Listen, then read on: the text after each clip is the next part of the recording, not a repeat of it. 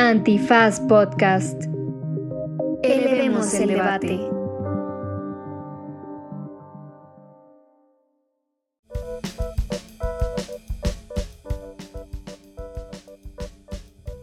Hola, hola, bienvenidas, bienvenidos, bienvenides a una cita más de su Estética Unisex. Estética Unisex con Jimena Ábalos. Disponible en Spotify, Apple, Google o cualquier lugar donde escuches podcast. El día de hoy estoy muy feliz porque está con nosotras mi querida Wackel Druyard, también conocido como Wackel Chanel, por supuesto, desde toda su fabulosidad. ¿Quieres presentarte, mi amor?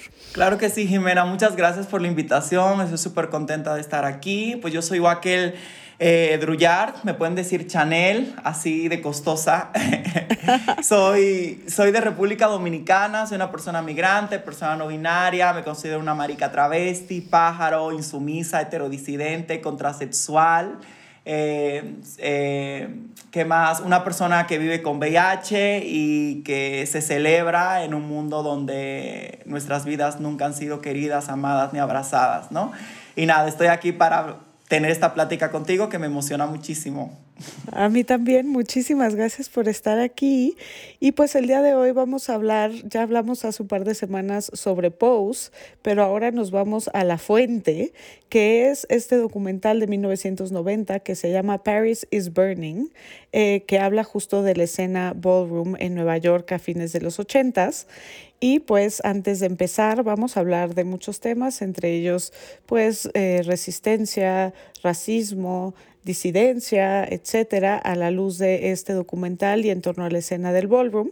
Y antes les dejamos con una pequeña capsulita para que sepan de qué va este documental, que por supuesto no se pueden perder. Paris is Burning es una película documental del año 1990 dirigida por Janie Livingstone. Filmada en la segunda mitad de los años 80, documenta el movimiento conocido como Ballroom en la ciudad de Nueva York y entrevista a muchos de los personajes principales de la escena. Retrata la cotidianidad y resistencia de la comunidad trans y queer, en particular de la juventud racializada que encuentra un refugio en la escena ballroom, mientras que encuentra discriminación, exclusión social y pobreza, así como la amenaza del VIH. Finalmente, retrata cómo esta cultura aparentemente subterránea tiene una enorme influencia en el mainstream de la moda y de la música, que incluso continúa impactando hasta nuestro lenguaje.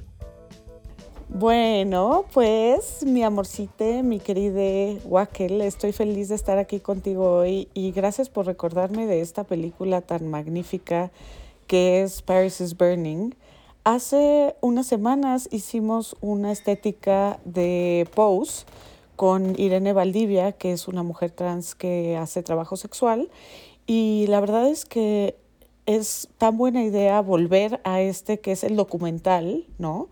Eh, que es un documental de 1990, pero que justo filma a esta escena del ballroom en eh, los, al final de los 80, ¿no? a partir de 1987 es este documental y me llama mucho la atención porque yo hace mucho que vi Paris is Burning, pero ahora que lo volví a ver, noto que Pose se inspira totalmente de eh, Paris is Burning, o sea, incluso el escenario principal del ballroom pues es prácticamente copiado de Paris is Burning, ¿no? Y muchos de los personajes los siento también como bastante inspirados y muchas de las problemáticas que retrata Pose están en Paris is Burning, que es un documental, ¿no? Y que pues nos presenta como la realidad de esto y me encanta eso, ¿no? Me encanta también pues que se, sean las verdaderas personas que, que estaban en ese ambiente, ¿no?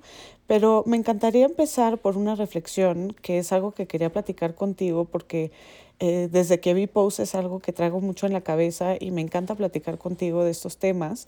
Eh, las, la película abre con la frase de eh, un hombre, ¿no? ¿no? No necesariamente nos dicen su identidad de género, pero aparece como un hombre que nos dice, cuando eres un hombre y eres un hombre negro, eres eso, eres un hombre y eres negro. Entonces no hay más, ¿no? La idea de desde la masculinidad negra, eh, el no ser hombre, ¿no? ya siendo negro ¿no? y siendo todo lo que implica, ¿no? que, teniendo que enfrentar el racismo estructural, etcétera, Entonces dice, imagínate ser gay, ¿no? Que eh, en, estas, en esta película vemos que no hay tanto estas etiquetas como de gay, trans, eh, drag, o sea, como que hay un bastante fluidez entre todos estos nombres, ¿no? Y vemos que es una comunidad más bien queer, ¿no? O lo que diríamos hoy en día queer. Pero me llama mucho la atención esto, ¿no? Y dice, este, y si eres gay, eh, o si eres queer, diríamos, tienes que ser muy fuerte, porque vas a sufrir mucho en este mundo, ¿no? O sea, lo que representa esto como ya tienes el racismo estructural, pero además dentro de ese racismo estructural hay una expectativa de masculinidad negra, ¿no? Y en el momento que rompes eso, pues vas a enfrentarte con un mundo muy hostil, todavía mucho más hostil. ¿no? No, no sé qué opinas tú de esto, cómo lo leíste, cómo lo sentiste. Sí, totalmente, Jimena. Eh, qué gusto de nuevo estar aquí contigo, me encanta, me encanta, me hace muy eh, feliz. A mí también, eh, a mí mil más. Sí, pero bueno, a mí me parece súper importante que iniciemos con esto porque justo habla un poco sobre los procesos de subjetivación que siempre están presentes en nuestros procesos sociales, ¿no? O sea, cada vez que vamos a hablar de algún tema que nos atraviesa, siempre hay que hablar quiénes somos nosotras y cuál es el lugar que ocupamos en el mundo y cuál es la posición que tenemos en ese sistema de múltiples opresiones, ¿no? Y sabiendo que, no sé, que la heterosexualidad como régimen político, el racismo, el patriarcado, la colonialidad, todos esos sistemas tienen un entramado y hay sujetos que resultan profundamente afectados, ¿no? Cuando viven en un proceso de ese tipo, ¿no? Entonces yo creo que esto, y a eso yo le sumaría algo, porque generalmente a finales de los 80, inicios de los 90, no solamente se era negro, eh, periférico, en una situación de empobrecimiento y marica, sino que habían altas posibilidades de también vivir con VIH. Entonces la situación, la situación y el contexto en el cual se ubica eso es que el boardroom nace como un espacio, un espacio fronterizo, un espacio de identidades que están desbordadas, que históricamente han sido relegadas. Yo no sé si tú recuerdas en esta parte donde mencionaban en el documental, el mundo es de la gente blanca. El mundo es de la gente blanca. Se mueven como personas blancas, compran cosas de personas blancas, los espacios, las tiendas, los supermercados, los cafés, las calles le pertenece a la blanquitud, le pertenece a la heterosexualidad. No le pertenece a ciertos sujetos que han sido producidos y han sido construidos como sujetos importantes, como sujetos centrales y sujetos que valen la pena sus vidas, ¿no? Pensando en Judith Butler. Sin embargo, cuando eres marica, cuando eres negra, cuando eres racializada, porque ahí también había muchísimas personas latinas, uso comillas, con este concepto también, ¿no? Migrante, con VIH, eh, eh, viviendo con VIH, parecería que tu vida no vale absolutamente nada. Entonces es, es, es, en estos espacios del underground donde gente que han sido despojadas y que han sido consideradas como las extranjeras, ¿no? Como las, eh, las periféricas, las las vidas... Las intrusas de alguna forma. Totalmente se encuentran ahí y, es donde dicen, no, hay que ser poderosa. Y es que la cultura boardroom te empodera. Por ejemplo, yo como una persona que también formo parte de la cultura boardroom. Que también por eso te invité, porque me encanta, quiero escuchar todo de cómo esto funciona, ¿no? Porque estamos viendo esta película que es un documental de 1990, tenemos a Pose y cómo nos expone este mundo, pero tú eres parte de este mundo, ¿no? Sí, yo soy parte de este mundo, formo parte, tengo mi casa eh, y me encanta pero es impresionante. Y no, y no solamente eso, sino que también voy a decir, a cosas, voy a decir cosas aquí súper reveladoras que no he dicho públicamente, Jimena, pero eso es un espacio íntimo entre tú y yo. De acuerdo, sí, y esta es la idea de la estética. Entonces lo voy a decir, o sea, Claro, no solamente soy una persona marica, travesti, negra, migrante, sino que también soy una persona que recientemente tiene un diagnóstico de VIH y vive con VIH desde el primero de agosto de este mes. Y que ha sido un algo, mírame, se, se me aguan un poquito los ojos ahorita porque ha sido algo súper fuerte, Jimena.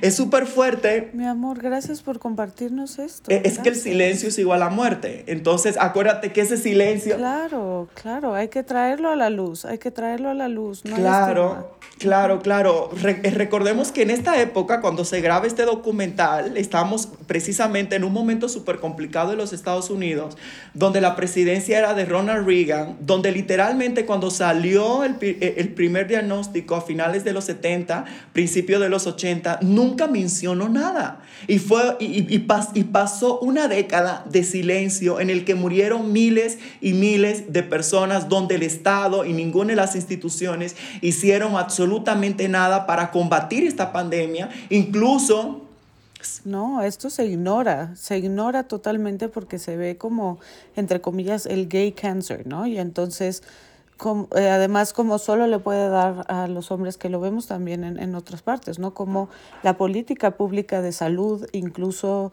ignora a otras personas que tienen VIH, entre ellas las mujeres que pueden vivir con VIH, eh, porque tiene este prejuicio de que VIH es una enfermedad de hombres que tienen sexo con hombres, ¿no?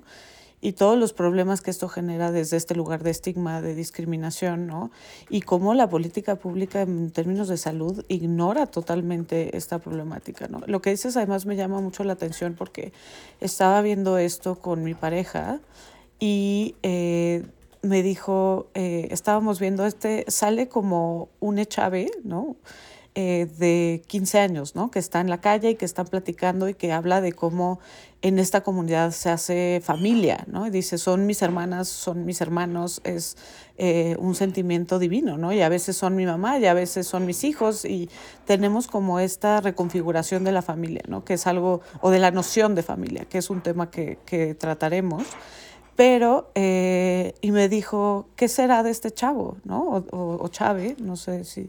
Pero sí tuve esta reflexión como muy profunda porque en esa época sí era un riesgo palpable y sí era algo como una sentencia de muerte hasta cierto punto este tema, ¿no? Que ya sí, totalmente, totalmente. Y yo creo que, que justo todo esto sale desde un dolor, o sea, el boardroom se comparte, es alegría, es felicidad, te reúnes con tus seres, con, con personas que quieres, con familias, con, con, la manada que tú eliges, pero al mismo tiempo surge desde una herida, ¿no? Porque son también personas que en su momento, lo pueden ver en el documental, ¿no? Que, que, que, que son expulsadas porque son personas que fueron criminalizadas, patologizadas y que fueron medicalizadas. O sea, recordemos que no ser heterosexual y por eso hay que hablar, y yo siempre lo digo cuando tengo la oportunidad, inspirándome en otras lecturas, ¿no? Que la heterosexualidad no se trata solamente de una orientación sexual, sino que es un régimen político donde es la regla, es el derecho, es normal y es lo aceptable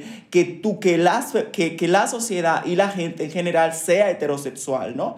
Entonces, justamente en ese sentido, cuando una persona no cumplía con los parámetros de la heterosexualidad, de tener la familia, que es la familia deseable, ¿no? De tener una, una, una un, no sé, de apelar al futurismo reproductivo o a una lógica de productividad dentro del capital, cuando no es, cuando no es una persona blanca, entonces automáticamente eh, esas personas son expulsadas y son dejadas sin hogar y sin techo, ¿no? Sin techo, sin alimentación, sin hogar, sin educación, absolutamente nada. Y que muchas veces encuentran familia en la calle. Entonces las casas se forman desde ese espíritu, ¿no? Hoy en día funcionan de manera diferente, pero justamente las casas dentro de la cultura boardroom surgen desde ahí, ¿no? Personas que fueron expulsadas, que no tienen absolutamente nada, que viven en el dolor y en la pobreza y que se reúnen en un espacio para apoyarse entre ellas mismas, ¿no? Y que hay otras personas, que en ese caso son las madres, que tienen más experiencia en la calle, que tienen más vivencia y ayudan a toda su familia, la familia elegida, la manada elegida, a poder meterse en la cultura, porque es que al mismo tiempo esto del boardroom es una forma de empoderamiento. Por ejemplo, cuando, eh, cuando hablamos de pose, Jimena, cuando decimos pose, no sabes lo poderoso que puede ser una pose. Es que una pose no solamente es como modela para que salgas bonita. Una pose es una, o sea, el ballroom no solamente se vive cuando vas a un ball, ¿no? Cuando vas a un baile, sino que tú vas en la calle y tú sabes que tienes que mantenerte fuerte, firme y que tienes la pose en cualquier momento para poder resistir. Y eso se veía en el documental también. Me encanta esto, sí, me encanta, me encanta esta idea de, y que las poses son de alguna forma también batalla, ¿no? O sea, también es esta idea como de, eh, de lucha, de resistencia, ¿no? Que es, que es lo que da el ballroom, ¿no? Sí, totalmente. Entonces, la pose hay que entenderla como una forma de subjetivación que construye e imagina valga redundancia, otros escenarios y otros horizontes posibles para vivir la vida. ¿Sabes? O sea, saber que tú vas en la calle, por ejemplo, en, en, el documental lo veíamos también en algún momento, cuando le decías, cuando tú sales por la calle, que caminas y lo haces con esta forma, con esta seguridad, que ahí también podemos problematizar un poco con el tema, por ejemplo, del passing y las mujeres trans, porque ahí también hay, hay sus matices, ¿no? Que podemos ahorita como pensarlo de una manera diferente, pero lo que hace justamente esta cultura, lo que hace justamente e, es una clase de agenciamiento. Por eso para mí, y, y, y aquí voy a decir algo súper fuerte, porque igual aprovechar el escenario y la oportunidad, pero por ejemplo, yo que he sido atacada, ya viste que salí en la revista Vogue, entonces... ¡Wow! Cuando te vi fue así de fantástica. Claro. sí, me, dio tanta felicidad porque además espectacular. O sea, eso es lo que tiene que salir en Vogue. O claro. Sea, esto que tú dices, la venganza de las bonitas. Claro. sí. Pero lo que sucede es que cuando, fíjate, es que aquí hay que entender algo súper claro. No es, si se dan cuenta, las categorías son tan múltiples como y tan grandes y tan diferentes como nuestra imaginación.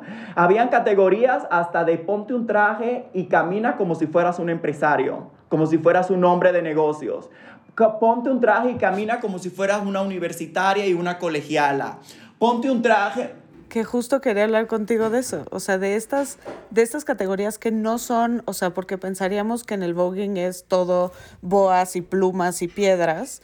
Y justo una parte de lo que nos ilustra este documental es que no solamente es ese performance, digamos, desde lo más estrafalario, desde lo más, este, no sé, desde esta, desde esta performance sí, claro. ¿no? Sino que justo hay un espacio para todo eso y que son mundos, y lo dice también en el documental, que les han sido cerrados a esa población, ¿no? O sea, un hombre racializado que además es queer, probablemente no va a ser un ejecutivo, ¿no? Pero ve en las revistas lo que es ser un ejecutivo y entonces sale vestido con este traje de tres piezas que además se ve fabuloso, guapísimo, ¿no? Increíble, increíble. No, no, y que eso es súper maravilloso, Jimena, porque justamente, claro, no solamente queremos ser estrellas de Hollywood y, y, y, ser supermodelos, sino también que la vida más sencilla y más básica, como lo podríamos entender, a esas personas es imposible. Claro. O sea, es que es imposible incluso tener vamos a aparentar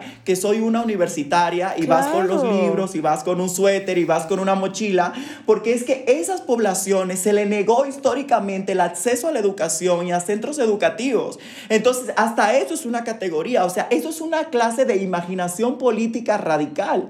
Entonces, cuando personas VIH positivos, negras, migrantes, latinas, racializadas, empobrecidas, sueñan con ser portada de una revista como Vogue, o sueñan con modelar tan bonito como Naomi Campbell, o sueñan con ser un ejecutivo de tal y tal lugar. No es que estamos aspirando a la blanquitud, no es que estamos aspirando al capitalismo, no es que estamos aspirando a formar parte de la matriz y sentarnos en la mesa de los amos y ser los amos. Es una clase de retomar y resignificar retomar y resignificar lo que históricamente se nos ha quitado, ¿no? Y yo pensando ahorita en Paco Vidarte un poco, es una clase de una política cínica, ¿no? De que mira cómo, a pesar de que este cuerpo, fíjate, o sea, yo de Sabana Perdida, República Dominicana, con ya todo lo que he mencionado, ¿no? Poder estar en una revista como Vogue. Eso era impensable. Yo nunca me lo imaginé y ahí estuve, ¿no? Entonces, no es simplemente, no es simplemente como estoy ahí porque quiero representación y qué chido que estoy ahí, sino que es una clase de, de lucha política, ¿no? De una lucha política que tiene un contexto, que tiene un contexto de, pues, de activismo y, y de una puesta en escena constante, ¿no? Y yo creo que eso es como súper importante, ¿no? Y eso lo hacía la escena Ballroom, como que las personas puedan imaginar lo, así lo sigue haciendo, que las personas puedan imaginar una vida vivible, una vida que puede ser vivible. Una vida vivible, wow, esto me llama mucho la atención porque justo una de las, una de las reflexiones que sale es justo esto que estabas diciendo, ¿no? Y quiero problematizarlo desde este lugar en donde no es, o sea, parece que el ballroom es una forma de adueñarse de estos espacios que tradicionalmente les ha sido negadas a estas poblaciones, ¿no? Y la universidad, eh, las empresas, o sea, todos estos espacios, ¿no? Pero también este espacio de la fama, ¿no? Porque nos dice en el documental, empezamos eh, en un lugar muy como de, del viejo Hollywood, ¿no? Eh, imitando a Marilyn Monroe y a Marlene Dietrich y a todas estas y después se volvió algo ya con muchas categorías en donde justo hay algo para cada quien, ¿no? Y entonces, independientemente de mi corporalidad, de mi expresión de género, etcétera, puedo tener acceso a esto, ¿no? Ah, no, eh, nos dice, primero eran como Vegas Showgirls, ¿no? Como de Las Vegas con las plumas y tal, luego se volvió como de viejo Hollywood y luego ya hay toda esta multiplicidad de, de categorías, ¿no? Cosa que me parece muy interesante.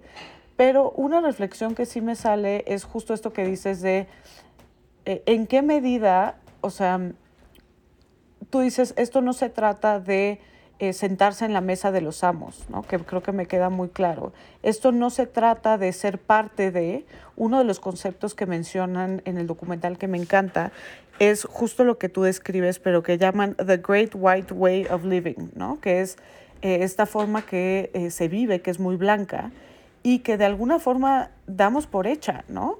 O sea, dice, en los comerciales se nos presenta siempre gente que tiene casa, gente que tiene jardín, eh, niños que están como en ambientes muy particulares, o sea, todo es blanco, ¿no?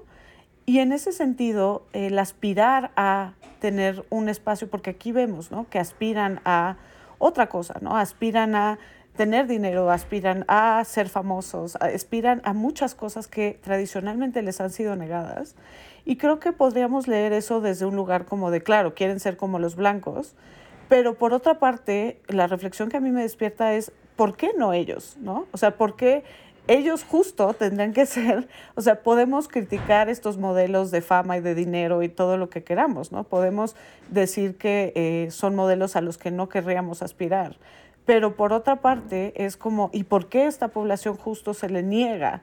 todo eso. No sé si me estoy explicando. Sí, totalmente. Yo creo que siempre planteamos las preguntas de, como a nivel general, Jimena, planteamos las preguntas como de manera errónea, como, no desde el enfoque que deberíamos hacerlas, ¿no? Porque eh, al final lo que esto quiere decir es, yo nunca voy a, o sea, claro, cuando eres una persona progre, universitaria, eh, con acceso a ciertos recursos económicos, humanos, ¿no? Es muy fácil ser socialista, es muy fácil estar en contra del capitalismo, lo cual el capitalismo es indefendible, eso lo sabemos, ¿no?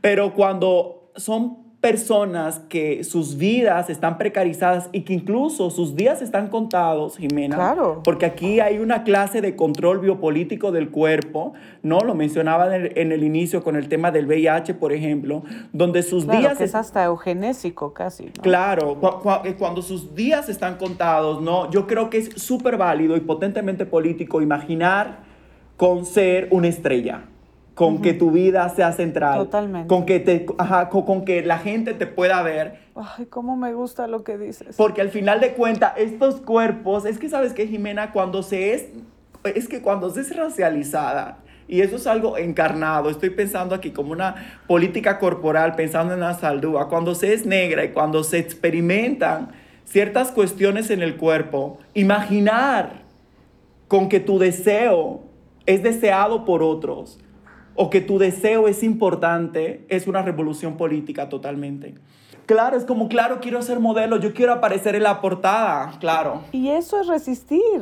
Totalmente, totalmente. Entonces, eh, yo creo que hay que verlo desde ahí, ¿no? O sea, yo como una persona que, que, que, que vive la cultura ballroom, ¿no? Que, que, yo he encontrado familia ahí, que he encontrado manada ahí, he encontrado una forma de agenciamiento político que me ha hecho una persona resistir con mayor fuerza. Ahorita estoy pensando, tú sabes que a mí me encanta, me voy a meter un poquito aquí con, con, con Deleuze y Guattari. Tú sabes que Deleuze y Guattari en este libro que tiene de capitalismo y esquizofrenia, en Mil Mesetas, habla sobre una lógica árbol y una lógica rizoma, ¿no? Y en la, y, ajá, y en la lógica árbol, Jimena, es como vivimos en esta sociedad capitalista, donde hay una familia que es una familia heterosexual, blanca, con hijito y con hija, ¿no? donde hay raíces muy concretas, donde hay un tallo que tú puedes rastrear, donde cada rama, y, y tú te vas al punto inicial y puedes llegar al punto final y puedes encontrar todo. Es una sociedad del orden, una sociedad organizada, una sociedad del derecho, ¿no? Y con jerarquía. Sí, y con jerarquías. Hay raíces y hay la copa del árbol, ¿no? O sea, hay jerarquía, hay niveles, hay clases sociales, hay racialización. Pero luego me encanta pensar en lógica de rizoma, en lógica del mapa, porque cuando tú ves un mapa, tú no sabes cuál es el principio y cuál es el final. Tú no sabes dónde empieza y dónde termina. Entonces es una clase de fuga, por todos lados es una salida y por todos lados es una entrada, ¿no? Entonces en el boardroom, justamente, y que eso tiene que ver mucho con el ejemplo que da Deleuze en este texto que él habla, pensemos en la abeja y la relación que tiene con la flor. ¿No? O sea, es una relación que es un matrimonio que está destinado al fracaso, porque ahí no hay, o sea, entre comillas, se tiene que buscar un abejo y una abeja, ¿no?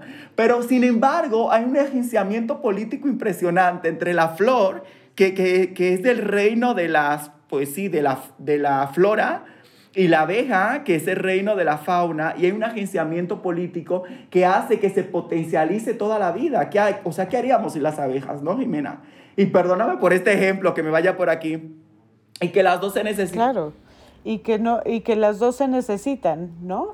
o sea, en esto como muy hegeliano, ¿no? Como dialéctico. Sí, Sí, entonces a donde yo quiero llegar con este ejemplo, para no desviarme, es que en el boardroom, en la moda, en el estilo, en el caminar, en la pose, es donde hemos encontrado muchas personas un agenciamiento, una relación una relación que es política y una relación que nos ayuda a pensarnos de una manera que provoca fisuras y rupturas en esta sociedad heterosexual y blanca. ¿No? Entonces ahí es donde encontramos eso. Entonces cuando, eh, cuando nosotras vemos la revista, o sea, cuando nosotras vemos, eh, utilizamos una ropa, yo siempre digo, mira, por ejemplo, voy, veo la revista, veo, no sé, como la colección de Gucci, digo, me voy a poner esto y voy a inspirar en Gucci, pero en realidad, obvio, no tengo nada de Gucci, pero, es una imaginación política que me permite llegar al lugar, al boardroom y decir, estoy valiendo ahorita un millón de dólares y desde que piso, tengo la actitud de que llevo un millón de dólares puesto, pero es mentira, nunca lo puedo. Y valgo un millón de dólares. Claro. Wow, me encanta, me encanta esto y me encanta, o sea, la forma que tienes de explicarnos este espacio de resistencia. Eh, una de las cosas a, a, discutir era justo esta noción de la familia, ¿no? Y cómo muchas de las personas que participan de esta escena, y bueno, que son parte de estas comunidades desde luego, son personas que han sido expulsadas de formas muy violentas de sus núcleos familiares, ¿no? Y lo vemos eh, a lo largo de estas historias, ¿no? Que veo que Pose retoma también muchas de estas historias, ¿no? De cómo eh, se entera la mamá que tiene ropa de mujer y cómo le, le quema el abrigo de mink en el jardín, ¿no? Eh, o sea, estas violencias muy, muy fuertes que se viven en la familia de origen, en donde se prefiere irse a Nueva York, incluso vivir en la calle, estar en una situación totalmente precaria ante, eh, antes, antes que tener que seguir sufriendo la violencia, ¿no? que son personas que son expulsadas de sus núcleos familiares, ¿no? y que entonces se genera una nueva familia. ¿no? Y me interesa mucho cómo, no sé tú qué piensas de esto, cómo de alguna forma las estructuras familiares eh, se retoman, ¿no? porque está la mamá y están las niñas y todo esto, eh, somos hermanas, ¿no? Pero a la vez pues se, se, contravierte por completo la narrativa familiar y de la familia nuclear, ¿no? Sí, totalmente. Bueno, yo creo que, que, que, sí podemos problematizar un poco el concepto. Yo soy de las personas que cree que no deberíamos llamarle familia y deberíamos llamarle manada, ¿no? Como manada, eh, no sé, y el nombre de tu casa. Creo que la manada es un ejemplo como más eh, importante. Creo que se me hace de colonial, porque tú sabes que algo súper colonial y blanco, Jimena, que, que, que, está presente en toda nuestra organización social es el pensamiento dicotómico y, siempre se piensa en esta dicotomía de humano-animal. Entonces el animal, como es lo primitivo y lo que está debajo del humano, de este humanismo blanco, cristiano céntrico, es quien tiene manada, ¿no? Porque no tiene relaciones de jerarquía y relaciones de orden y de derecho. Entonces nosotras que sí somos humanas, que sí somos racionales, que sí somos blancas, y tenemos familia, porque hay un papá y una mamá, hay un orden, ¿no? Entonces yo creo que... que se usó, perdón la pero se usó desde el colonialismo. Totalmente. Para eh, someter a las personas racializadas, ¿no? Para decir, ellos no son humanos, ¿no? Y entonces sus familias,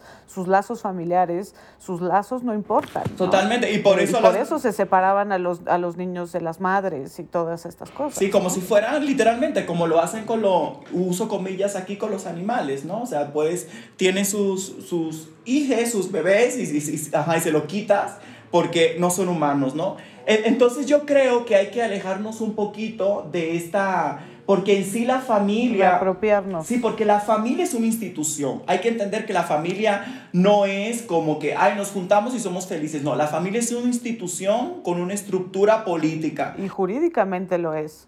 Sí, o sea, es una institución como la escuela es una institución, como la iglesia es una institución, como el Estado es una institución, como la heterosexualidad es una institución, la familia también es una institución, ¿no? No solo es una institución, sino que es una institución muy regulada por el Estado y por el derecho, ¿no? Totalmente, no, pues ahí está la propiedad privada y empieza el capitalismo. Por supuesto. Y cómo debe ser la familia es algo que el Estado siempre ha buscado eh, interferir, ¿no? En qué es una familia y qué no es, ¿no? Y cuando dices capitalismo, desde luego, ¿no? La, la familia como una unidad de producción, ¿no? Y hay que empezar a cuestionar y a romper la familia entendida de esta manera. Totalmente. Entonces yo creo que que la familia ya trae sus sesgos. Yo sí estoy de acuerdo pensando como en esta política cínica que mencionaba yo de Vidarte, que sí se puede reapropiar conceptos, retomar cosas, resignificarlos, ¿no? Sin embargo, yo soy de la idea que deberíamos de comenzar a llamarle manada, ¿no? Y entender que eso es un contexto determinado. Estados Unidos, a finales de los, eh, o sea, en los, en los 80, 90, y que nosotras ahorita que tenemos otras reflexiones políticas y que estamos en otras coordenadas y geolocalizaciones, podríamos pensar de otra manera. Y me encanta esta idea de manada. Yo no sé si tú has visto eh, estos, estos documentales de, que sí, que se van a la selva, ¿no? De Discovery y todo. O sea, es espectacular. Porque definitivamente son mejores que los humanos, nos queda claro. O sea, se organizan de una manera distinta, hay otras lógicas de trabajo, incluso las lógicas de género ni hablar, ¿no? Entonces, me eh, prefiero yo como este concepto de manada y evidentemente es cierto también, también no hay que romantizar el boardroom ni las familias, es un espacio de conflictividad y es un espacio donde... Eh, hay muchísima reproducción de lógicas que, que son eh, coloniales y violentas y blancas también, ¿no? Entonces, la propia estructura, como se va organizando, que hay una persona que está en el centro, que, que es la madre, eh, ahí hay cierta legitimidad, hay cierta superioridad. En otros casos te vas a encontrar que esa persona haciendo los matices adecuados, te vas a encontrar que esta persona es la persona que tiene más tiempo, que te puede ayudar en tus vestuarios, que te ayuda para conocer la escena y se convierte en tu mejor amiga. O sea, a mí me ha pasado eso y es una maravilla, ¿no? Pero por otro lado, te vas a encontrar a otras personas que igual tienen mucha experiencia, pero que hay una clase de reproducción de violencia, incluso que, que, que ejercen violencia internamente. Entonces también hay que ver esto con sus matices y problematizar lo que esto significa, ¿no? Y yo lo vería por ahí. Y aquí, esto me, me, parece muy interesante porque me, me, regresa a esto que mencionabas sobre el passing, ¿no? Que hay una cierta jerarquía que podemos ver en el documental o que por lo menos nos relatan en el documental, en donde las mujeres trans que pasan como mujeres cis, ¿no? De alguna manera se consideran más legítimas o tienen un lugar como de mayor jerarquía en el ballroom, ¿no? Y pues estas violencias que también vemos, ¿no? Eh, vemos cuando aparece un hombre vestido como de súper elegante, ¿no? Creo que la categoría era opulencia, una cosa así, y que trae un, un abrigo y le dicen, pero era como masculina la categoría, ¿no?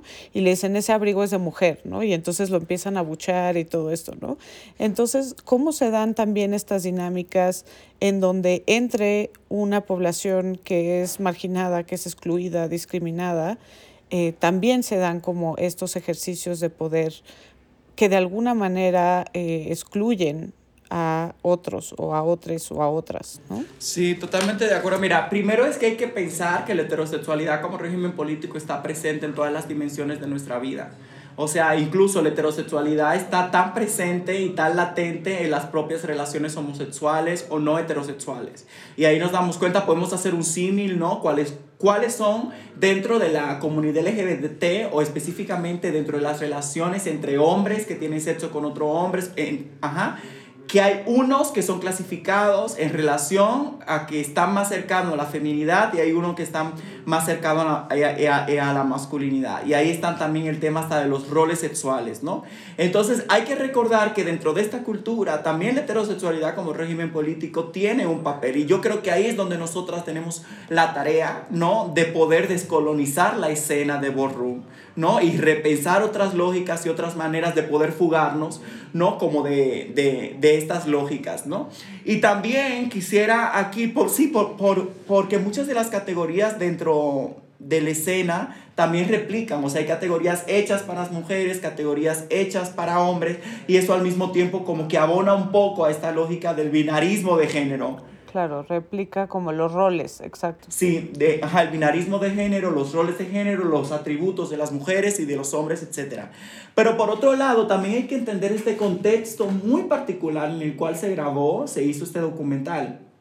Y era que cuando eras travesti y, pensamos y, y, y, pensemos, Jimena, en Marsha P. Jobson, en, en, Silvia Rivera, que han sido históricamente invisibilizadas por la comunidad mainstream del imperialismo gay, etc.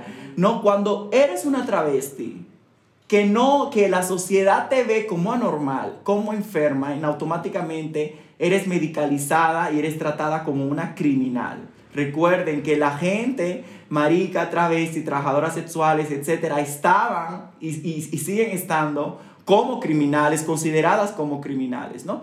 Entonces, al mismo tiempo, esta comunidad situándonos y tratando de entender qué era lo que estaba sucediendo en ese momento, era esta categoría trataba como de, de celebrar, que era como pasa por una mujer real, de celebrar aquellas mujeres trans que salían a la calle y que pasaban por la heterosexualidad y no llegaban abucheadas, no, y no llegaban con tomates en la ropa, no llegaban golpeadas. Que eso es algo que dicen, sí.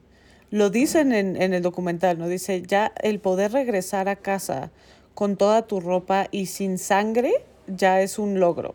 ¿no? Exactamente. Wow. Exactamente. Entonces, entendiéndolo en ese contexto, claro, entendemos qué era lo que se buscaba, se celebraba eso. Sin embargo, hay que reconocer o sea, si bien es cierto que, que, eso es, o sea, lo podemos comprender, hay que reconocer, por ejemplo, que no puede ser posible que se hagan categorías y espacios donde se celebre a quienes sí tienen el passing a la heterosexualidad, a que sí tienen el passing a la humanidad, mientras hay otros sujetos anormales, ¿no? Que también son personas trans, que no tienen ese passing, pero son igualmente de trans y válidas como las otras personas que lo tienen, ¿no? Entonces yo creo que ahí es donde hay que problematizar un poco por qué razón queremos seguir haciendo esas categorías, ¿no? O también resignificarla y, y, crear otras cosas nuevas, también se vale eso, ¿no? Claro, y me encanta esto que dices porque también habla como de esta exigencia que tienen, sobre todo las mujeres trans, de ser totalmente femeninas, ¿no? De que nunca se les vea ningún rasgo que pudiera ser eh, revelador, ¿no?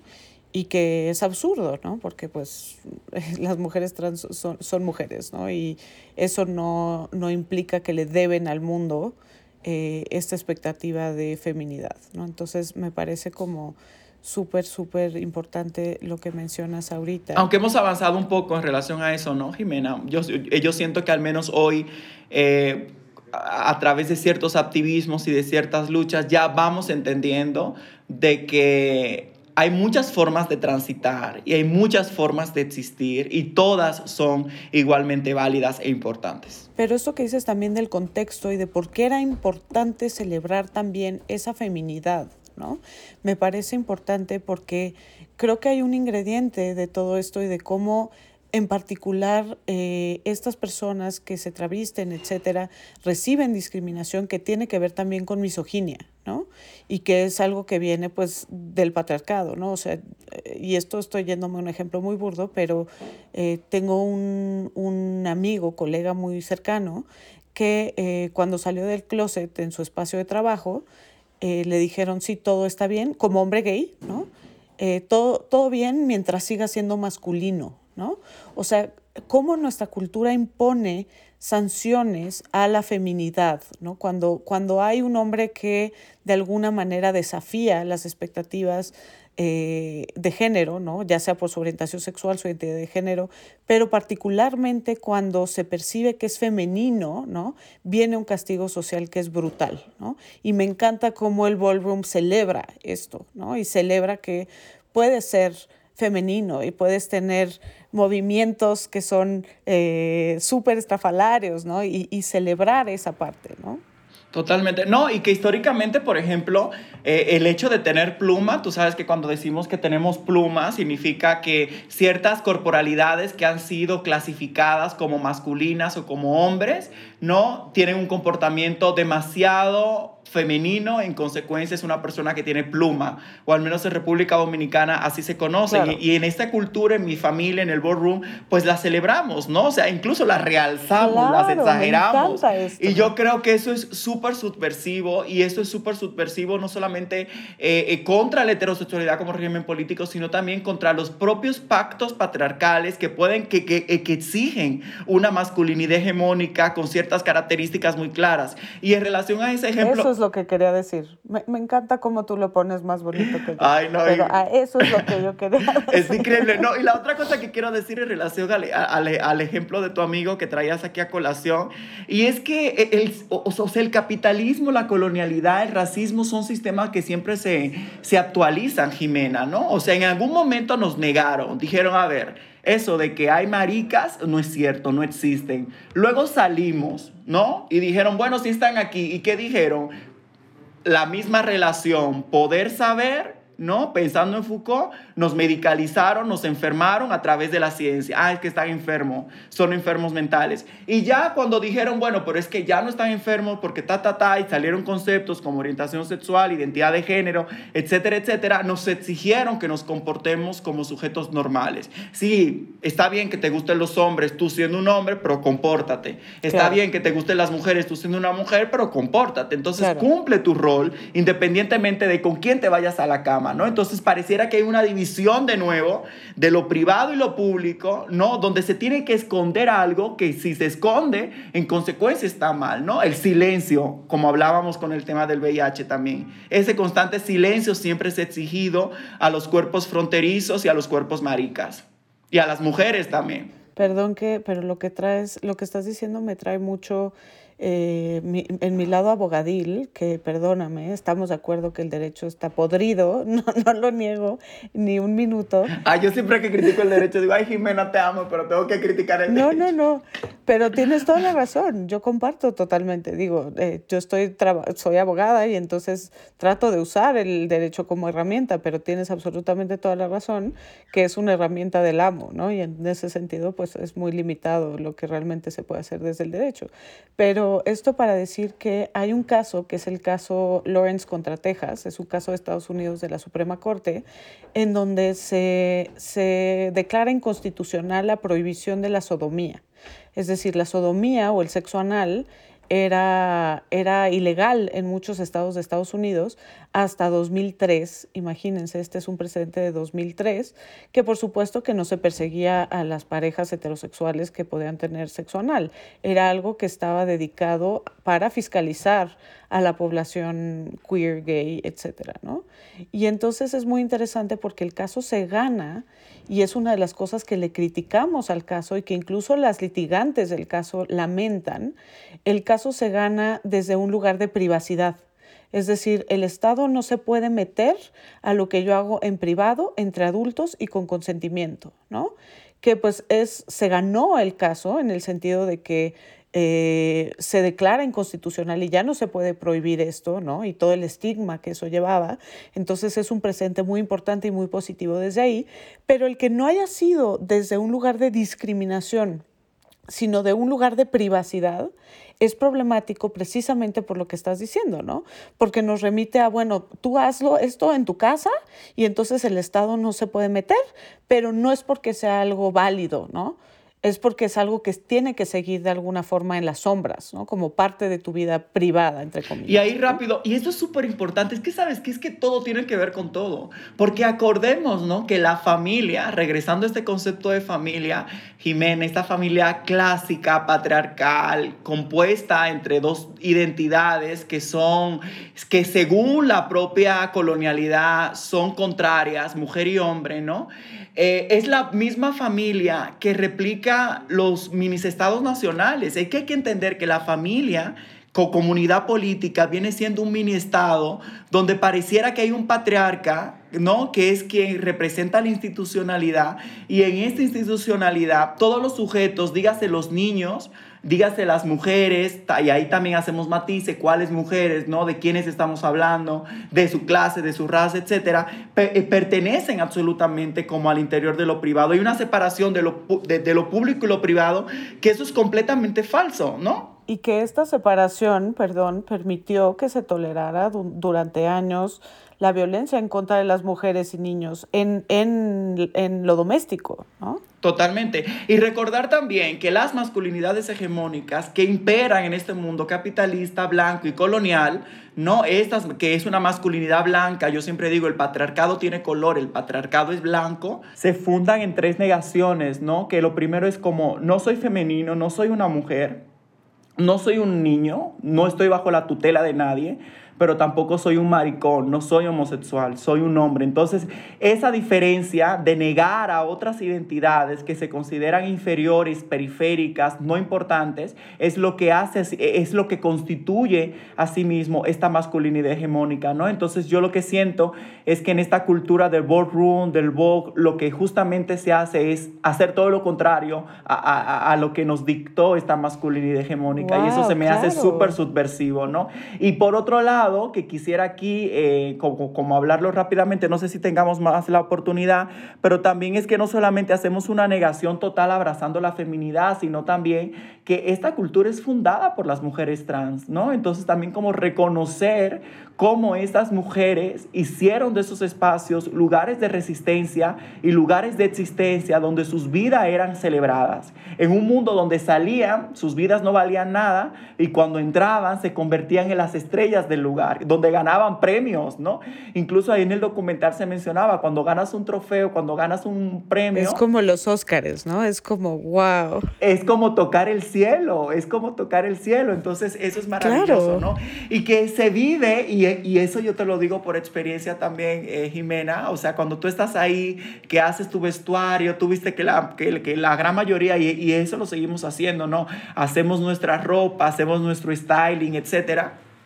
Eh, pues sí nos sentimos en unos premios, ¿no? Y nos sentimos que nuestras vidas son celebradas, ¿no? Y eso me parece importante, era lo que quería decir. Y, y, y, todas las personas merecemos un momento para brillar así, ¿no? Para sentirnos espectaculares y sentirnos atractives y sentirnos, ¿no? O sea, me parece como tan importante eh, recobrar eso y me parece tremendamente subversivo el hacer nosotras esos espacios, ¿no? O bueno, no, no, no, me quiero adueñar de esto desde mi privilegio blanco, pero que esa comunidad haga eso, ¿no? Eh, y que genere ese espacio y que sea un espacio totalmente autogestionado, autovalidado, etcétera, ¿no? Que tiene ya sus reglas y sus tradiciones y todo lo demás, ¿no? Y en ese sentido comentar un poquito, porque ahorita quiero aterrizar un poco en ti, ¿no? Y en cómo es tu experiencia en el ballroom y cómo es el ballroom ahora, ¿no? Pero antes de eso, eh, me encantaría hablar sobre otro de los temas que viene en el documental, eh, relacionado con cómo es algo que informa a la cultura popular, ¿no? O sea, porque de alguna manera, y no lo vemos necesariamente en Paris is Burning, pero sí lo vemos mucho en Pose, como eh, pero sí lo vemos también en Paris is Burning, como incluso es algo que informa los desfiles de moda, ¿no? Cómo eh, se, le dan clases a las modelos sobre cómo se debe caminar, ¿no? Eh, y es algo que eh, vemos como muy dentro del mainstream, ¿no? La moda, Madonna, etcétera, pero que viene informado de esta subcultura, ¿no? Y que a su vez informa a esta subcultura. O sea, me parece muy interesante cómo el, el, ballroom toma cosas de la cultura popular, de la música, de eh, las estrellas de cine, etcétera, de la moda, ¿no? Pero a la vez es, es una subcultura que está informando conscientemente, aunque no nos demos cuenta de ello, incluso términos que ya decimos en nuestro lenguaje, ¿no? O sea, pienso en lo que es throw shade, por ejemplo, ¿no? Que se usa mucho en inglés esto de throw shade, que ya se usa todo el tiempo para todo y que viene del ballroom, ¿no? Que nos dicen eh, sobre estos ejercicios que son casi unos ejercicios argumentativos de, de batalla de insultos, ¿no? Eh, pero que se vuelven esto de throw Pero súper importante, Jimena. Bueno, perdón que te interrumpa, pero imagínate, Jimena. O sea, en un mundo, y ahorita que yo estoy viendo en un mundo donde a mí me han dicho toda la vida mujercita, mariconcito, ahorita que también sobre mí recae un estigma y ahorita es un cuerpo que se considera acidoso, enfermo, prieto, insultar y entrenarnos en eso, en el shade, es una resistencia política también.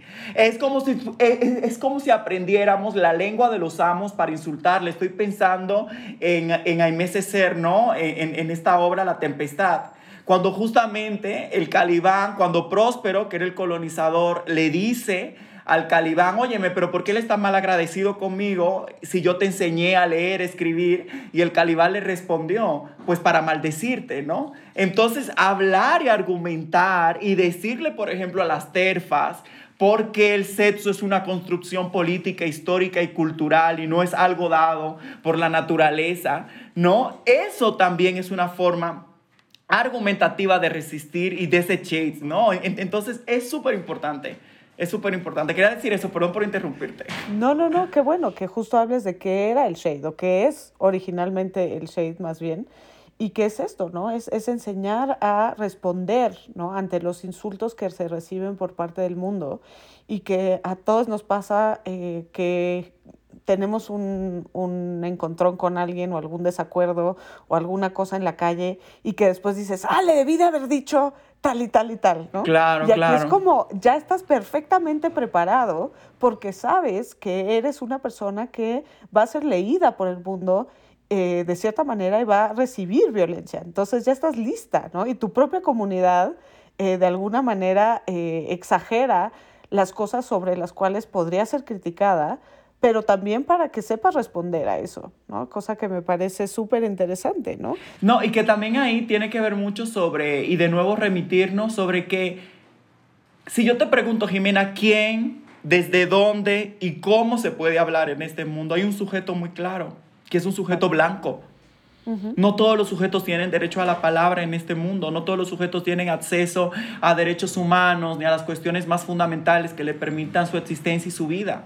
¿no? Entonces, históricamente, quienes no han tenido derecho a la palabra son aquellos quienes nunca se han podido sentar en la mesa. ¿No? Y, y, y, poder utilizar también la palabra y el cuerpo, no solamente se hace con, con, palabras, también con el cuerpo.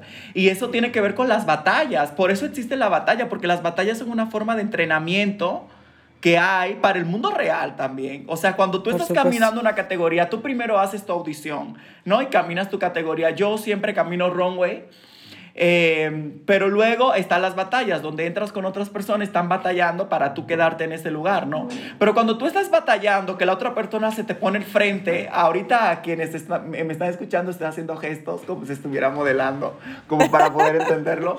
Pero, así, pero que una persona se te pone enfrente, eh, y luego tú vas y te le pones al frente o, o, le, o, le, miras debajo del hombro y te das la vuelta y sacas un truco donde inmediatamente eclipsas, el jurado te ve. Es una forma de sobrevivir en este mundo. Es decir, a ver, cuando yo esté por la calle... Por supuesto. Cuando yo esté por la calle, cuando yo vaya a un restaurante, me acuerdo de esta escena de Pose, Jimena, donde Electra está con, eh, con sus compañeras en el restaurante, que va una blanca a decirle como que no pueden estar ahí, ¿te acuerdas? Y que le... Ajá, que Letra se para y le da una pelelengua, como, decía, eh, como diría mi mamá, le da una pelelengua que se queda callada. Y eso no es en un bol, no es que están allá en el lugar donde celebran los boles, es en la vida real, es en un restaurante. Y eso sucede, y eso a mí me ha pasado, fíjate que ahorita es que yo amo tanto esto, que me emociona mucho, porque ahorita que estoy pensando que yo fui a una universidad gracias a una beca muy blanca en México, donde las personas son muy privilegiadas, y yo me di cuenta ahí que claro, que de la única manera que pude sobrevivir en un mundo tan blanco fue defendiéndome. ¿No? Entonces yo creo que, que eso es una forma de defensa. Y aquí rápidamente quiero hacer un paréntesis rápido porque yo sí creo, Jimena, y con esto yo creo que la violencia se nos ha sido arrebatada. Y yo no estoy hablando de esta violencia bélica, de esta violencia militar, de esta violencia clásica, que es una violencia muy masculinista y blanca. No, yo estoy hablando de esta violencia de la confrontación, Jimena, de esta violencia de la disputa de las palabras, de la disputa del discurso, de la disputa del cuerpo, de la disputa de los recursos para poder existir. Entonces, yo creo que aquí en esta cultura también aprendemos eso, la violencia como una herramienta política de transformación y de disputar, ¿no? Y de disputar nuestra existencia y nuestra validez en este planeta. Claro. Y que es algo importante porque nos saca, bueno, le saca, perdonen, yo no quiero adueñarme de nada, le saca de este lugar del buen esclavo, ¿no? del que agacha la cabeza y acepta de alguna manera las condiciones que le han sido impuestas, ¿no? Justo desde este lugar, ¿no? Em, eh, aquí volver a, a, la reflexión esta y me encantaría saber qué opinas. Eh, bueno, otro término que se me ocurre es esto de realness, ¿no? Que es algo que ahora se dice todo el tiempo, este, me estás dando realness, ¿no? Que es como esta autenticidad dentro de cada categoría y que viene también del ballroom, ¿no? Pero eh, sobre esta reflexión que yo hacía sobre cómo el ballroom está informado por la cultura popular, pero a la vez informa tantos productos de la cultura popular, ¿no? Sin que necesariamente la gente lo sepa. Sí, súper de acuerdo. No, pues e, es que eso no solamente sucede con el ballroom, eso sucede con muchas cosas, pero la, o sea, el punk nació en las calles y luego vimos a las pasarelas de moda en París, Milán y Nueva York, que todas, Vivian Westwood y todas, ¿no? Super punk, ¿no? O sea, el feminismo. Y siempre, siempre ocurre esto con la contracultura, ¿no? Desde los hippies, todo esto, ¿no? Pero en el... Totalmente, o sea, la subversión, la subversión política que cuestiona el orden derecho, el orden derecho, el orden normal, el orden heterosexual, surge en otras coordenadas y generalmente es asimilado es asimilado por los aparatos institucionales e ideológicos del Estado. Y aquí, aunque yo tengo mis mil críticas al feminismo, eso sucedió con el feminismo también, ¿no, Jimena? Cómo sale de un contexto subversivo concreto y de repente tenemos a una, a una cuarta T que se llama feminista, antirracista, y mira lo que sucedió ahorita, que asesinaron a 51 migrantes debido a la política migratoria de esta gestión, ¿no? Que son personas negras, racializadas, centroamericanas, etc. Entonces, completamente, completamente. Es o sea, una cooptación. Sí, sí, y, y, ahí lo vimos por un ejemplo muy concreto en los 90, cuando Madonna se acabó. O sea, hay una cultura, hay una industria que está inmersa en el capitalismo, que es una industria, que es un aparato productivo que sí ve lo que está sucediendo en la calle, lo reapropia y luego se llaman creativos, pero en realidad no son tan creativos, están tomando cosas que están existiendo abajo. Y que esto sale desde una realidad material también, Jimena, porque tú vas a decir una cosa, o sea, si yo digo, mira, si veo un Chanel, yo digo, ay, me quiero vestir como con un estilo Chanel, no voy a lograr la tela, la sofisticación como, como, lo, como lo haría Chanel, ¿no? Sin embargo, con los recursos que tengo, podría ahí experimentar y luego eso en sí mismo es una creación completamente distinta que luego es tomado, que luego es tomado por estas industrias, porque muchas de las personas que también modelaban y que también eh, estaban dentro de esta cultura, que caminaban estas categorías, la gran mayoría diseñaba sus propias ropas, si no se las robaban, la diseñaban, que eso también es político, es robo como una acción política y claro, como una opción de recuperación y reparación integral del daño, ¿no, Jimena? O sea, yo vería el robo así. Pero eso es súper importante, estoy de acuerdo contigo en esta parte. Y, y, justo esto que dices, ¿no? Como ya hay street fashion, ¿no? O sea, diseñadores que hacen moda según estos streets, ¿no? Pero que no es más que esto, ¿no? O sea, son cosas que ven en, en la calle, ¿no? Sí. Eh, me parece súper interesante, pero ahora, pues todo lo que hemos dicho ha sido increíble, todas tus reflexiones, como siempre, brillantes. Ay, ¿puedo decir algo rápido, Jimena, antes Sí, de que claro, vayamos a esta última parte? Sí, Sí. que, lo, que, lo, ajá, lo que quiero decir aquí, si bien es cierto que la moda es una moda que está inmersa dentro de una industria, y si es una industria es capitalista y que está, sabemos que, que la moda es la segunda industria más contaminante a nivel global, es súper consumista. Lo real es que cuando se imagina y cuando cuerpos como los que cuerpos periféricos, desbordados, fronterizos, que forman parte de esta cultura de boardroom, sueñan con la moda, el significado es distinto. Entonces a mí me gustaría como rescatar esto también, ¿no? O sea, porque son, o sea, soñar con cosas que nunca podrás comprar y que nunca podrás tener, pero es simular y hacer un performance y una presentación emulando, ¿no? Que tienes este abrigo de, de esta colección es una imaginación política de resistencia que al mismo tiempo nos da muchísima alegría y felicidad porque ustedes saben, no hay forma de resistir si nuestros cuerpos están tristes, si, nuestros, si, si nuestras vidas están deprimidas, si estamos en una profunda ansiedad. Y yo creo que el boardroom justamente lo que viene a hacer es generar una felicidad, una alegría. Es como cuando corres y, y, y hay cosas químicas que pasan en tu cuerpo y de repente quieres brincar y tienes tanta energía y tan feliz y eso ha provocado en mí el boardroom, ¿no? Entonces también hay que entender que cuando decimos moda, glamour, fashion, top moles, o sea, estamos hablando de una imaginación, ¿no? Muy política y subversiva. No, y me encanta esto de, de la noción de resistir desde la alegría y de la felicidad, ¿no? Es algo como increíble y que creo que nos enseña particularmente el movimiento antirracista, ¿no? que siempre es una comunidad que ha resistido desde la música, desde la danza, desde estos espacios eh, de belleza, de arte, ¿no? que me encanta, me encanta eso, ¿no? que desde luego que hay que resistir desde la rabia, ¿no? desde luego que hay que resistir desde el combate, que también es el ballroom esto, pero qué increíble es poder resistir desde este lugar que es hasta es hasta, como tú dices, hasta cínico, ¿no? Hasta, como dirían en inglés, tongue in cheek, ¿no? Que es este como de, ajá, así como esta expresión. Sí, y, no, y, y eso me motiva también. Ahorita que mencionas tú, eso es súper importante mencionarlo, Jimena, porque eh, también hay que criticar mucho como este pesimismo blanco. O sea, el pesimismo, yo creo que el pesimismo, y de ahí viene mi venganza de las bonitas también.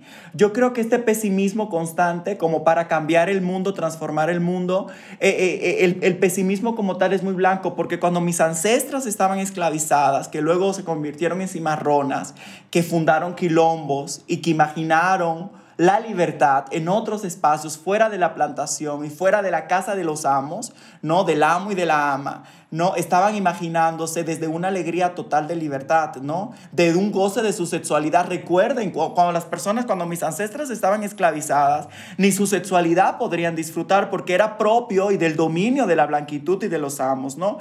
Claro, entonces por eso, y ahí lo podemos ver en la música, el jazz, el blues, ¿no? Y, y, incluso podríamos hacer ejercicios muy actuales ahorita con la bachata, con el dembow. O sea, hacer esas expresiones, ¿no? Antirracistas de nuestros cuerpos, de nuestros goces, de nuestra felicidad, desde ahí es un ejercicio profundamente anticolonial. Y yo creo que cuando, que, que también el ballroom lo celebramos, ¿no? Creo que de, desde ahí resistimos. Totalmente, porque además son espacios de nuestro corazón, de nuestros afectos, que no pueden ser controlados.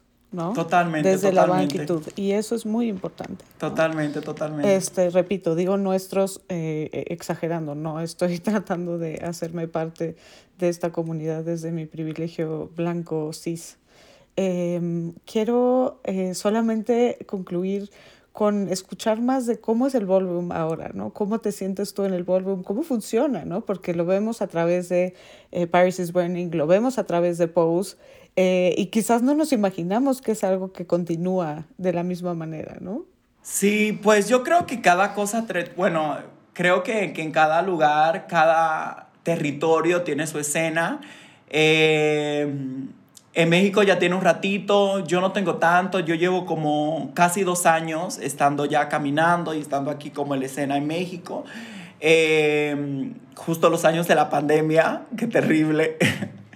y, y nada, o sea, es que hay casas, hay diferentes casas y la, y, y la propia comunidad eh, organizan sus eventos, es súper autogestivo, aquí no hay patrocinio de nada, ¿no? Y cada casa lo organiza, se cobran entradas que generalmente son accesibles, muy económicas para que todo el mundo pueda pues caminar y, y ir al evento, con ese mismo dinero se paga el lugar donde se hace, el sonido, el, el cual se utiliza para el bol. Eh, se organizan diferentes categorías em, y las personas nada, caminan, ¿no? Y, y también no solamente la escena se encuentra en, los bailes, ¿no? Sino también en las calles, hay prácticas públicas, ¿no? Hay prácticas públicas en la Alameda, en, la Glorieta Insurgentes, entonces el ballroom se vive en todos los lados. Yo siempre me acuerdo, yo siempre estoy como haciendo una pose o ensayando una vuelta que me tiene que salir y lo hago en la calle. Yo digo, no, la gente pensará que estoy mal, pero, el ballroom... Es apropiarse de ese espacio público. Claro, el ballroom es algo que te entra y que ya nunca te lo puedes sacar porque está en todos los lados. Y también hay que mencionar que el boardroom es una forma de protesta social, ¿no? Si recordemos, recordemos cuando a la tianguis disidente, sufrió violencia por un, eh, aquí en Ciudad de México, o también recordemos en el paro nacional que se hizo en Colombia, ¿no? donde se asesinaron a muchísimas personas racializadas en Cali. Eh, siempre las bogueras están en esta escena, ¿no? Como resistiendo, ¿no? Entonces el boardroom como tal, o sea, cuando tú ves una experiencia de, de, del boardroom es saber un cuerpo, o sea, no podemos imaginar esta escena sin un cuerpo. Y estos cuerpos tienen color y estos cuerpos están atravesados por múltiples fronteras que son súper dolorosas y cuando están en escena hacen una ruptura total de este orden armonioso que significa la blanquitud y la heterosexualidad. Entonces nuestra propia eh, existencia la considero como una forma pues de protesta social también, ¿no? Y claro, yo no estoy hablando como por toda la comunidad Borrón, estoy hablando por mí, desde lo que yo he aprendido, entonces también quisiera como mencionar eso. Pues, pues tienes que ir a un bol, Jimena, te voy a invitar. Por favor, invítame, te lo ruego, te lo ruego sobre todas las cosas. Amo con todo mi corazón eh, y pues soy muy respetuosa, eh, no quiero como adueñarme de nada que no me corresponda, eh, solamente es un espacio que, que quisiera yo compartir, ¿no? Si ustedes, si ustedes me lo comparten, ¿no? Muchas gracias. Y pues gracias por... Dime, dime. No, que nada, que en esta lógica de, de, Creo que algo muy importante que siempre funciona es hacer coaliciones, ¿no? Y yo creo que, que la gente racializada, marica, VIH positiva, trans, ha sabido hacer coaliciones entre ellas para, eh, para resistir, ¿no? Y, y, a esto es lo que se le llama familia, manada, ¿no? Pero también las coaliciones la podemos hacer con otras alianzas que están en otros lugares y que están pues resistiendo también, ¿no? Entonces, súper invitada, Jimena. Ya. Muchas gracias, mi corazón. No, pues solo decirte, si nos quieres compartir, eh, pues cómo te sientes con esto de, de tu diagnóstico y, y, pues qué ves hacia adelante, ¿no? Aparte de fabulosidad. Uf, qué fuerte, qué fuerte. Pues eh, creo que es la segunda, bueno, creo que, creo que es la primera vez que lo hablo públicamente. Sí lo he escrito, lo escribí una vez, pero nunca lo, lo, lo había hablado. Pero me siento bien, me siento bien. Eh, lo que me queda es resistir. Eh, tengo muchísimas personas que me quieren y que me aman. En la comunidad Ballroom hay mucha gente también que está resistiendo desde ahí. Entonces, pues saberme que no estoy sola, que, que no me encuentro, eh, que, que, no estoy enferma, ¿no? Que, que, que estoy bien y que, que, nada, me queda resistir, Jimena. Podría decir muchas cosas sobre eso, pero creo que lo tengo que pensar más yo misma, ponerlo sobre papel, hacer la reflexión, pero sé que voy a estar bien, estoy bien y nada, resistiendo y que, y nada, mi venganza es ser bonita, como lo mencioné en un principio. No sé si han leído ese texto, léalo, ahí se lo etiquetas, Jimena, luego. Pero es ser, es ser bonita significa eso, amarme en un mundo en que me odia. Entonces yo creo que eso es la mayor resistencia política que puedo mencionar ahorita. Muchas gracias, mi amor. Eh, si puedes darnos tus redes eh, para que podamos, y además no se pierdan el Instagram de Wackel porque ahí viene pues muchas veces eh, algunos bailes, algunas poses, algunas cosas que a mí me llena de felicidad. O sea, sí me hace el día ver tu Instagram. Compártenos. Ay, sí, sí. Em, estoy como Wackel Chanel, eh, Chanel como Chanel. y, ya, y en Twitter estoy también como, bueno, Wackel J. Drullar, estoy así en Twitter. Perfecto. Pues muchas gracias por estar aquí otra vez, eh, brillante como siempre. Te amo con todo mi corazón. A veces me confrontas y eso creo que es lo más valioso, ¿no? Como poder dialogar y platicar con, con, personas que de pronto confrontan nuestros postulados y lo agradezco infinitamente. Muchas, muchas gracias.